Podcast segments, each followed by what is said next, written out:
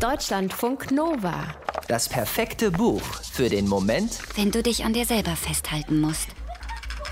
Sophia lacht laut auf. Sie windet sich aus Antons Griff und hält die Kassette wie eine Trophäe nach oben. Wer denn heute noch Tapes habe, will sie wissen. Was denn da drauf sei? Vielleicht Liebeslieder? Anton versucht zu erklären, dass das nur für ihn selbst sei, nicht für andere, weil langweilig und so. Aber er klingt dabei nicht besonders überzeugt und macht es dadurch noch viel spannender. Sophia lacht immer weiter und läuft rückwärts durch den Raum, stößt dabei eine leere Weinflasche um, zieht die Blicke der anderen Partygäste auf sich.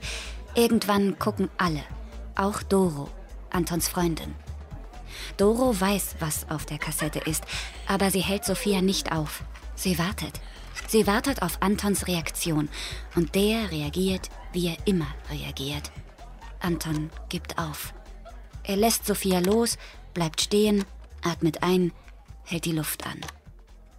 Währenddessen öffnet Sophia grinsend die Klappe an der Musikanlage und legt die Kassette ein. Das Band läuft.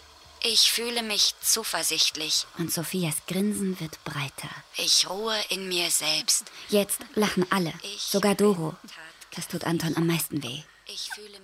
Sie drängen sich im Türrahmen, wollen bei dem Ereignis dabei sein, fragen Anton ungläubig, ob er das sei, obwohl doch eh ganz deutlich zu hören ist, dass es seine Stimme ist. Anton könnte das erklären, wer ihn dazu angestiftet hat und warum.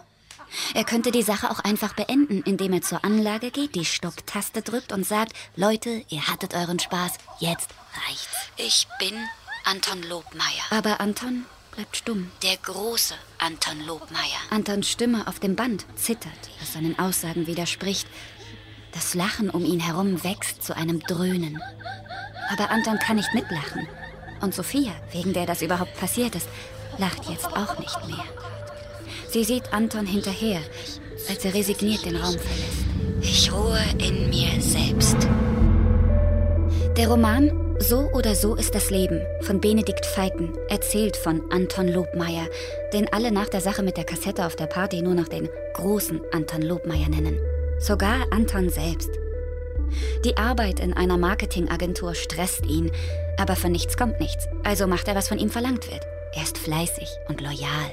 Er trägt gebügelte Hemden und hinterfragt keine Anweisung, auch nicht die von seinem Chef, sogenannte Affirmationen auf eine Kassette zu sprechen, um ein besserer Mitarbeiter zu werden. Ich bin tatkräftig. Er hat seine Freundin Doro und die WG, in der sie gemeinsam mit James leben. Das läuft. So halb. Dass Doro immer häufiger ohne oder sogar über ihn lacht, anstatt mit ihm, dass sie immer seltener seine Umarmungen erwidert oder sich freut, ihn zu sehen, bemerkt Anton ja, aber er ist sich sicher, dass das weitergeht, das mit ihr und ihm, so wie alles in seinem Leben weitergeht. Und wenn er doch mal daran zweifelt, dass alles so weitergeht, wie er es gewohnt ist, dann ruft Anton Sophia an.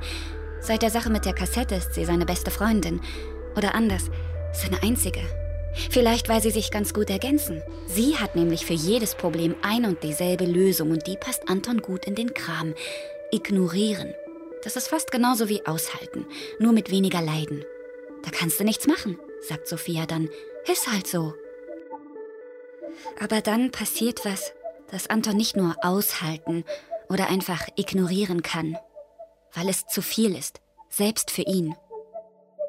Zuerst verlässt Doro ihn, bei einem Spaziergang ohne Ankündigung, ohne Warnung. Dann stirbt seine Mutter an einem Hirnschlag in einer Kneipe neben der Jukebox und dann verschwindet Sophia. Anton ist verzweifelt. Seine Pfeiler, auf die sich seine Existenz stützen, sind alle weg. Anton kann nicht einfach so weitermachen. Womit auch? Sein Job ist sinnlos. Also kündigt er ihn. Die WG ist ungemütlich, also zieht er aus. Seine Hemden hasst er. Also trägt er nur noch Sporttrikots oder ein T-Shirt mit Logo denn Anton fährt jetzt Pizza aus, in einem roten Kleinwagen und das, ohne sich dafür zu schämen. Sophia hatte ihn mal gefragt, was ihm bleiben würde, wenn er alles verlieren würde. Nichts, hatte er geantwortet. Alles, hatte sie ihn korrigiert. Und Anton weiß jetzt. Er muss Sophia finden und sie fragen, wie es ihr geht. Deutschlandfunk Nova